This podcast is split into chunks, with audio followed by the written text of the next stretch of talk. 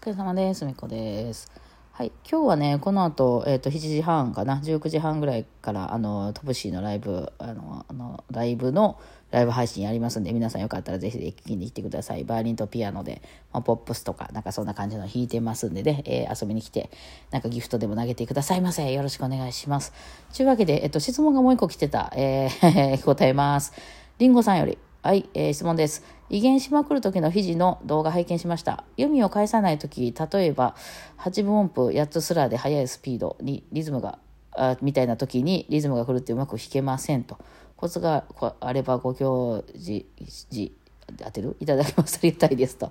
なるほどね。えまあ、そのスラーでたくさん音が並んでる時に、その、例えばドレミファソラシドみたいなのをスラーでつなげるっていう時にあの音がうまくとつながらないっていうことね、えーちょっとなんかこうヨタヨタするみたいなことね、まあ、これはどっちの問題かな？左手の問題がみんな？右手の問題かな、えーあちょっとこれバイオリンののが分からん人に説明するとバイオリンってスラースラーってあるじゃないですか。あの、よく習いましたみんな。滑らかに演奏するスラーみたいなね。えースラーがついてる時はこう、なんかね、えードレミファソみたいな、こうあんまりドレミみたいに切らないでね、ドレミファってこうすごいつなげて弾くんだよみたいな、概念みたいな感じなんですけど、バイオリンの場合概念どころの話じゃないんですよ。あの、すごい物理的に全然違うんですね。スラーがある時とスラーない時と。えーどういうことかっていうと、あの、弓でこすって音出してるんですけど、バイオリンって、えっと、そのスラーが、あの、ない、スラーとか何もついてないっていうのは、あの、全部その、えっと、音が4つダダダダってやったら、下向き、上向き、下向き、上向きってね、音返すんですね。音1個につき、あの、まあ、右か左か、どっちかに動かすと。で、次の音になったら弓をまた反対方向に行って動かすみたいなね、えー反復横跳びみたいになるわけなんですよ。あっち行ったらこっち行ったらあっち行ったらね、音によって、えー長い音やったらずっとゆっくり伸ばすけど、また速いとこになったらテケテケひあの返すよって弓をね、こう順番に、えー交互に弾いていくよっていう風になるんですけど、スラーっていうのがくっついたら、例えばそのスラーが音2つに、ドとレ、ドレって弾くときにドレに対してスラー上つながって滑らかに弾けと言われたら、ドレ弾き終わるまで弓を返してはいけないという縛りプレイになるんですね。えーだからドレミまでつながってたら、何も書いてなかったら、ドが下向き、レが上向き、ミが下向きみたいな、こう返していく、まあ、向きはどっち、あの、別、あの逆の時もあるけどね、えー返すんですけども、ドレミまでスラーつながってたら、ドレミまで絶対弓を返してはいけないと。そこまで同じ向きでずっと生き続けないといけないという概概念じゃなくて、もう物理法則が働くことになります。これがバイオリンな弦楽器なんですね。うん。なのでですね、えーまあ、8つもつながるとなりますとでね、結構こう弓をずっと同じ方向に途中で返しちゃいけないのに弓が足りないとかね、まあそういう問題も起きてきます。えーなので、そういう、そういうことね。で、その時に、その、だからドレミファソラシドみたいに弾きたいのにドレミファソラシドみたいな、こうちょっと、あの、なヨタヨタしてしまう原因としては、左手の場合やったら左手がパラパラ動いてないってことね。例えばそんな間にさ、薬指なんかが入ってきたらさ、その、パッと押さえてパッと離すみたいな、薬指って行きにくいよね。えーっていううので、そこだけなんかもにょっとなっちゃって、なんか変になるっていうパターンね。これは、あの、私が昔それこそショート動画で出してね、パンパンパンと押さえてパンと離すっていう、パンと押さえて、早い、すごい勢いで押さえて、すごい勢いで離すっていうハンマーのようにね、パン叩いてパン離すみたいな感じにする。あるいは、普天練習とかですよね。左手のその筋肉を伝え、あの、鍛えるために、ドレミファソっていうのはドレミファソとか、ドレミファソとか、ドレミファソとかね、ドレミファソとかいろんなリズムに置き換えてですね、えどんなリズムが来ても置けるように左手を動かしていくとですね、あの、こう、だんだんこう筋肉がね、こう指の付け根のところの筋肉ができてきますんで、あの、どんな、こう、速くなってもパラパラパラっとこう手が動くようになるということですね。それがなんかそのできてないとうにょうにょして、なんか薬指と小指がいつもくっついちゃうみたいな感じになってくるとですね、えードレミファソって本人は弾きたいのにドレミファソみたいになったりするわけなんですね。はい。だからそういう意味でヨタつくこと。多分でもね、リンゴさん言ってるのは違うでしょうね、これ。その動画見てるが右手の話でしょ。威厳が途中で含む、要するに弦の移動が含むけども、あの、スラーが入ってるっていうね。えー例えばなんかこの音がよあの4つあるんだけども、初めの2つはこっちの線で弾いてて、3つ目だけはそこから左の線で移って、4つ目からはまた元の線で戻るんだみたいな移動があるときに、えーその、に、に、えっ、と、何、あの、バイオリンの弦っていうのを引きえ分けてるのは角度なんですよね、右手の手の。まあ、その動画を出したわけなんですよね。だから、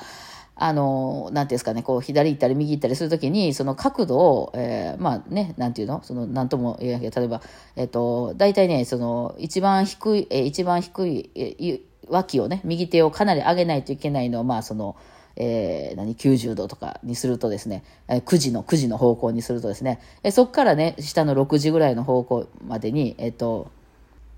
9時ちゃうわ、3時か、3時の方向にすると、その、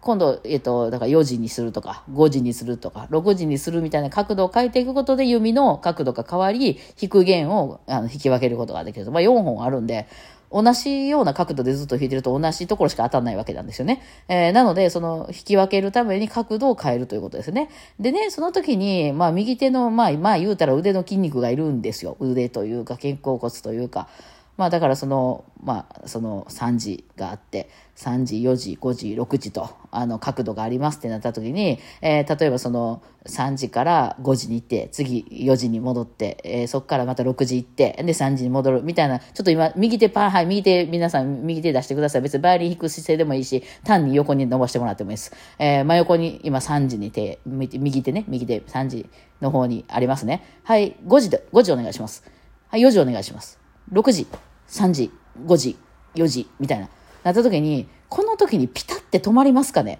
その3時から4時でピタッと止まってますかね？これがね、意外と皆さんね、あの、上か下かぐらいになってるんですよ。だからなんかその、じゃあ左側に傾けるよってなったらもう3時まで行っちゃうと。で、その、あれ、あの、じゃあ今度下まで行ってくださいってなったら6時まで行っちゃうみたいな、その、右か左かしかないみたいな、その、間がないみたいな感じになっちゃってて、えそれはちょっとそこで止める練習みたいな、そのね、あの、空間で止めるのって難しいんですよね。あの、あの、パントマイムじゃないですけど、こう、止まらないでしょ、普通。そのなんか空間の中で動かしてる時って、急に4時でピタッと止まれと言われても、え、あの、その 4, 時なの ?5 時なの？じゃあ4時と5時の違い出せるみたいな、そこでピタッと止まるみたいなのをやっていないとですね、左とか言ったら、はい3時みたいな、で、あの、右ってはい6時みたいな、その、右と左しかないんかいみたいになってるんですよ。だからこうね、止まんないの、そこで。で、その、しっかりその、あの、はい、4時、はい、5時とか言われた時に、そこに行かなくて、行き過ぎて、なんか、あの、結局、結果音楽が、ド、レ、ミ、ファ、ソ、みたいな感じになってしまうと。止まってないやん、みたいなね。おっと行き過ぎたみたいなね、感じになってる。まあだから、あれですよね、その、反復横跳びなんかも、できる限り重心を中心に置いて、あっちこっちこう行ったら、まあ私あれ全然できないんですけど、運動神経がないんで。あの、ね、あの、早くできるんですけど、向こうまで行ってもうてしもうたらとかしたら、もうなかなか戻ってこれないですか。あ向こうまで行っちゃったみたいな感じでね、あの、戻らな戻らなみたいなのがあるので、まあ、その辺のあの筋肉なんで、まあ、自分の中でねその4時なのか5時なのかみたいな要するに何線を今引くのかっていう角度をちゃんと決めてですね、えー、そこに行く、まあ、これは訓練いります、えー、そういうのためにカイザーとかがあるんですよあの威厳をするようなまあこれでポッピポップスではあんま使えないですよね。クラシックならではやけどね、あれ。うん。で、えー、とかね、あとはその、えっ、ー、と、何やったっけ、えっ、ー、と、まあ、セブシックとかね、まあ、その辺の、まあ、あの、えっ、ー、と、ぼ、えー、何だっけ、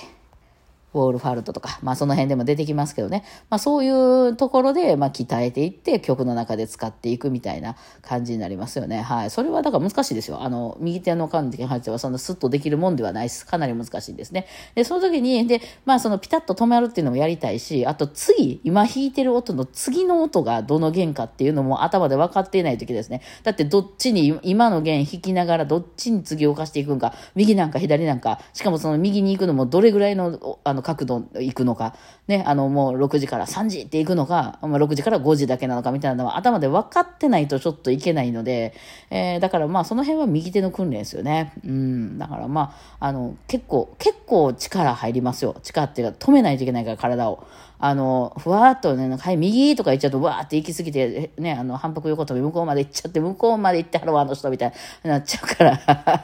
止めないといけないので、まあ、その辺はね、えー、で、その、それこそその、向こう行くけど、その後すぐまた戻ってくるんやとしたら、もうね、あんまり角度とか考えない方がいいですよね。手、手首とかだけで器用にやっちゃった方がいいと思うし、えー、そのままずっと3、4、5とかで行くんやったら3、3, 3時、5時、6時とかって行くんやったらもう、そのように動いていったらいいしっていうですね。えー、そうなんですよ。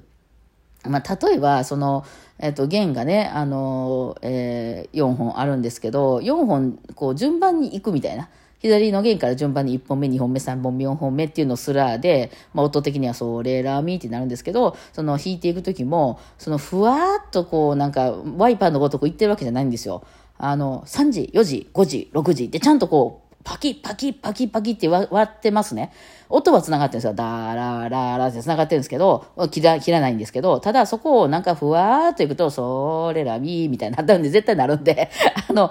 手、手は絶対あの、パキパキパキパキと上のその弓の動きは止めないけども、3時、4時、あの、3時ストップ、4時ストップ、5時ストップ、6時ストップでちゃんと止めてますね、それ。それはふわーっとはいかないんですよ。あの、えー、電波時計みたいな感じでは動かないんですよね。えー、だからその辺は訓練でしょうね。訓練と、まあ、自分の中で、ここの弦はこの角度っていうのと、その、まあ、この曲の中で、えー、その、そのまま、どんどん動いていくのか、また元に戻るのかみたいなことも考えて、えー、ね、えー、そうなんですよ。そういうことをやってます。はい。なので、まあ、右手に関してはそうですね。左手に関しては、その、えー、指の付け根の筋肉を鍛えるっていうところで、えー、パラパラするようにっていう風に。